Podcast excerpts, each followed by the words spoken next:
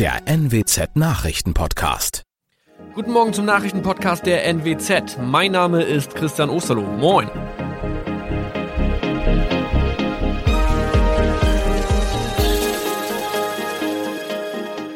Und das sind unsere regionalen Nachrichten am Morgen. Die Grünen wollen Moorstraße in Oldenburg umbenennen. Viereinhalb Jahre Gefängnis für Falschgoldhandel. Und Landkreis Kloppenburg meldet ersten Omikron-Fall. Der Name Moorstraße könnte laut den Oldenburger Grünen rassistisch aufgefasst werden. Deshalb fordern diese eine Umbenennung. Die Straße wurde allerdings nach Hermann Moor benannt, einem der ersten Siedler in der Gegend. Um Missverständnisse auszuschließen, beantragen die Grünen eine Änderung in Hermann Moor Straße. Dann müssten alle Anwohner ihre neue Adresse in ihren Pässen angleichen. Außerdem müssten Polizei, Feuerwehr, Rettungsdienste und Anbieter von Navigationssystemen informiert werden. Die Stadtverwaltung schlug vor, ein Zusatzschild mit Informationen zur Person Hermann Mohr anzubringen. So könne man alle Irritationen beseitigen.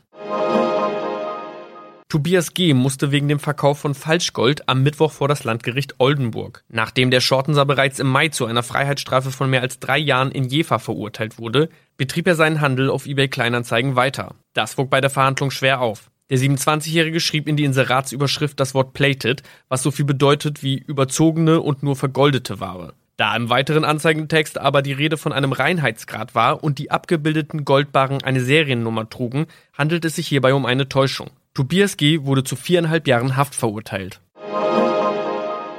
Ein weiterer Fall der neuen Omikron-Variante ist am Mittwoch im Nordwesten bekannt geworden. Der Kreis Kloppenburg bestätigt, dass eine Frau bei ihrer Rückreise aus Südafrika am Hamburger Flughafen positiv getestet wurde. Sie befindet sich weiterhin in Hamburg in Quarantäne. Da die Frau im Landkreis Kloppenburg lebt, sei auch das Gesundheitsamt Kloppenburg für diesen Fall zuständig.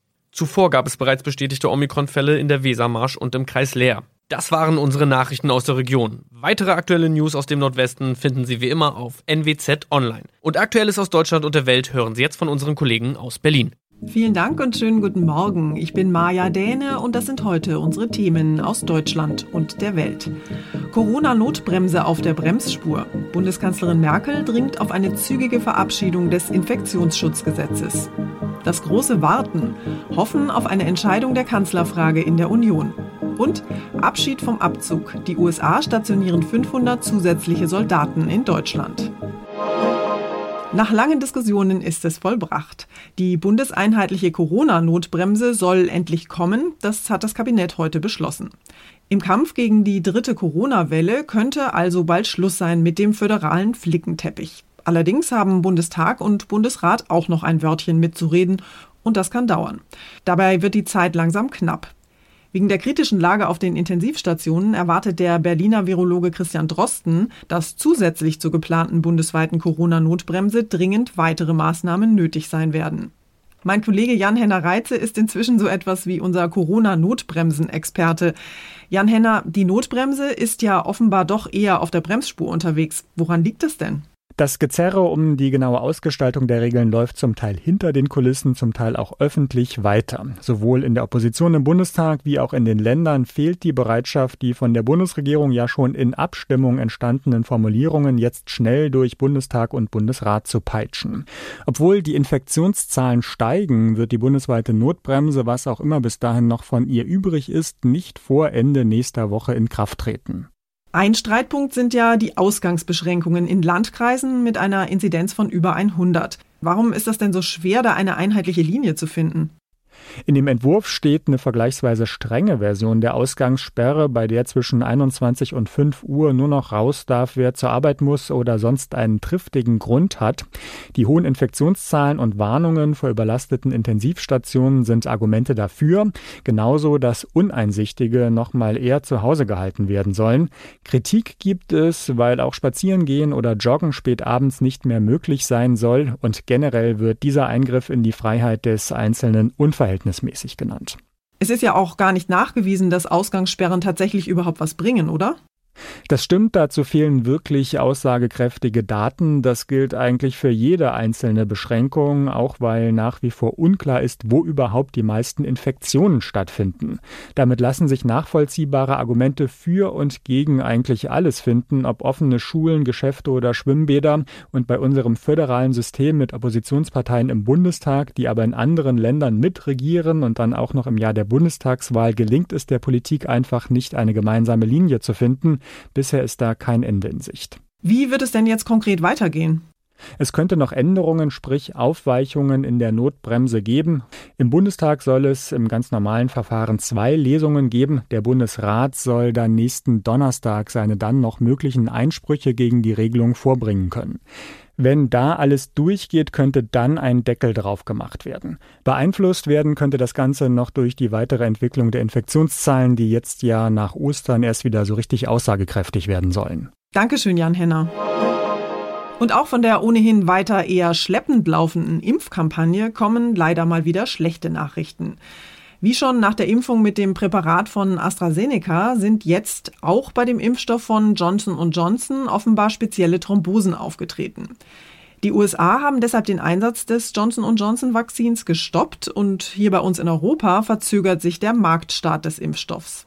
Für die USA hat die Pause bei der Johnson Johnson Impfung keine Auswirkung auf den ehrgeizigen Zeitplan, bis Ende Mai genügend Impfdosen für die gesamte Bevölkerung zu haben. So das Weiße Haus. Aber der verzögerte Marktstart in Europa könnte die Impfungen dort weiter verlangsamen. Bei sechs Menschen hatte es hier in den USA Probleme mit Sinusvenenthrombosen gegeben. Nun wird eine gründliche Untersuchung angestrengt, um das Nutzen-Risiko-Verhältnis genauer zu bestimmen. Bis dahin sollen Impfungen mit Johnson Johnson ausgesetzt werden. In den USA sind knapp sieben Millionen Dosen des Mittels im Umlauf. Tina Eck, USA. Deutschland steht ja irgendwie gerade überall in der Warteschlange. Wir warten auf die Corona-Notbremse, auf neue Impfstoffe und wir warten auf eine Antwort in der K-Frage. Laschet oder Söder, wer wird Kanzlerkandidat? Die Union kann sich da offenbar einfach nicht entscheiden. Das Schaulaufen der beiden Rivalen geht weiter und der Ausgang ist weiterhin offen. Laschet und Söder schenken sich in der K-Frage nichts, der Machtkampf wird offen ausgetragen, und so trommelt in der Sitzung der Unionsfraktion jeder für sich. Söder konnte zwar hier wichtige Punkte machen, hinter Laschet stehen allerdings die CDU-Führungsgremien. Damit nicht noch mehr Porzellan zerschlagen wird, soll eine Entscheidung noch in dieser Woche fallen, darin sind sich Laschet und Söder einig. Eine Mehrheit der Bundesbürger sieht jedenfalls die Bewerbung von CSU-Chef Söder um die Kanzlerkandidatur positiv. Das ergab eine Umfrage des des Meinungsforschungsinstituts CW. Clemens Kurt, Berlin. Immerhin eine gute Nachricht gibt es aber doch, zumindest für viele Menschen in der Rhein-Main-Region. Die USA wollen nämlich ihre Truppen in Deutschland aufstocken. Insgesamt 500 Soldaten sollen schon im Herbst im Raum Wiesbaden stationiert werden. Das hat der neue US-Verteidigungsminister Austin nach einem Treffen mit seiner Amtskollegin Kramp-Karrenbauer in Berlin angekündigt. Die Stationierung ist ein krasser Kurswechsel zu den Plänen von Präsident Trump. Denn der hatte ja kurz vor seiner Abwahl noch einen massiven Truppenabzug aus Deutschland angedroht. Es ist ein starkes Zeichen der Verbundenheit. Die Soldaten und ihre Familien sollen in Deutschland eine gute zweite Heimat finden, so Verteidigungsministerin Kramp-Karrenbauer. Der damalige US-Präsident Donald Trump hatte kurz vor seiner Abwahl für Wirbel gesorgt. Er drohte, tausende US-Soldaten aus Deutschland abzuziehen. Doch sein Nachfolger Joe Biden hat die Pläne schnell gestoppt. Dass nun aber zusätzliche Truppen kommen, ist eine Überraschung. Die Soldaten würden nach Deutschland geschickt, um Konflikte zu verhindern und um zum Beispiel die Kräfte zur Cyber Cyberabwehr zu stärken. Johanna Theimann, Nachrichtenredaktion. Unser Tipp des Tages heute für alle Eltern, deren Kinder stundenlang Computerspiele spielen. Zurzeit verbringen wir alle viel und wahrscheinlich viel zu viel Zeit vor dem Computer. Videokonferenzen im Homeoffice, Zoom-Meetings mit Freunden, abendliche Netflix-Filme und zwischendurch dann noch ein bisschen Online-Shopping. Und auch Kinder hocken jeden Tag stundenlang vor dem PC im Homeschooling wobei da manchmal nicht ganz klar ist, ob tatsächlich Mathe auf dem Stundenplan steht oder irgendein Computerspiel. Wir haben mal mit einer Expertin darüber gesprochen, wie viel Zeit mit Computerspielen eigentlich okay ist für Kinder und ab wann es einfach wirklich zu viel wird. Irene Schulz ist Mediencoach bei der Initiative Schau hin. Frau Schulz, wie viel Zeit sollten Kinder denn pro Tag maximal am Computer spielen? Also da kann man sagen, bis fünf Jahre eine halbe Stunde Bildschirmzeit, sechs bis neun Jahre eine Stunde Und ab neun Jahren kann man ein bisschen flexibler sein und so Wochen- oder Tageskontingente vereinbaren. Und da ist so eine Richtlinie zehn Minuten pro Lebensalter und Tag oder eine Stunde pro Lebensalter und Woche. Okay, in diesen Ausnahmezeiten verbringen aber viele Kids sicher deutlich mehr Zeit am Computer. Ab wann sollten denn bei den Eltern die Alarmglocken schrillen? Also es gibt so ein paar ähm, Kriterien, ähm, bei denen man aufmerksam werden kann. Ähm, das ist zum einen natürlich eine ganz hohe Nutzungszeit. Also wenn man Kinder einfach sehr lange vor Bildschirmen und vor Spielen sitzen. Die Zeit ist es aber nicht alleine.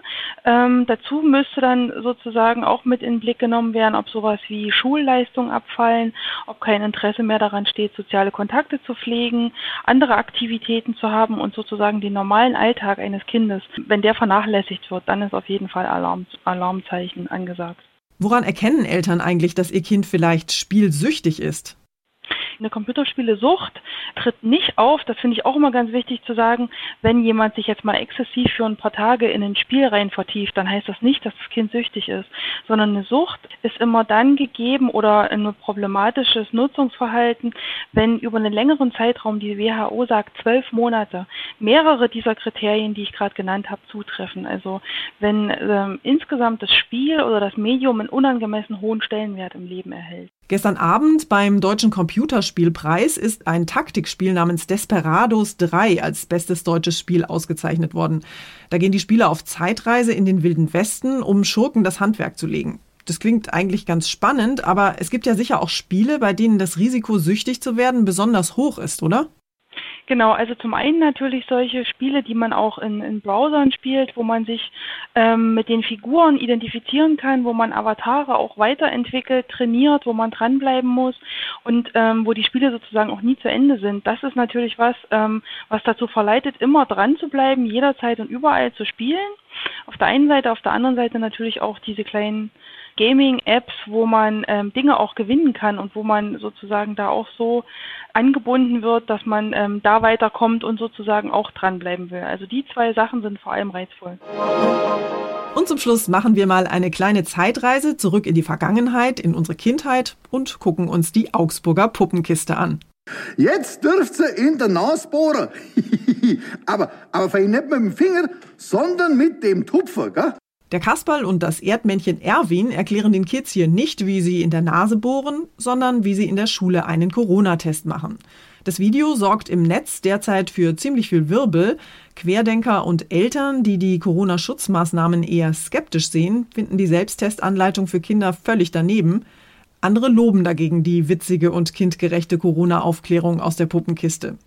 Wer Lust hat, kann sich das Video mit seinen Kids ja mal in voller Länge anschauen. Bayerisch sollten Sie da allerdings einigermaßen verstehen. Das war's von mir für heute. Ich bin Maja Däne und wünsche Ihnen einen entspannten Tag. Tschüss und bis morgen.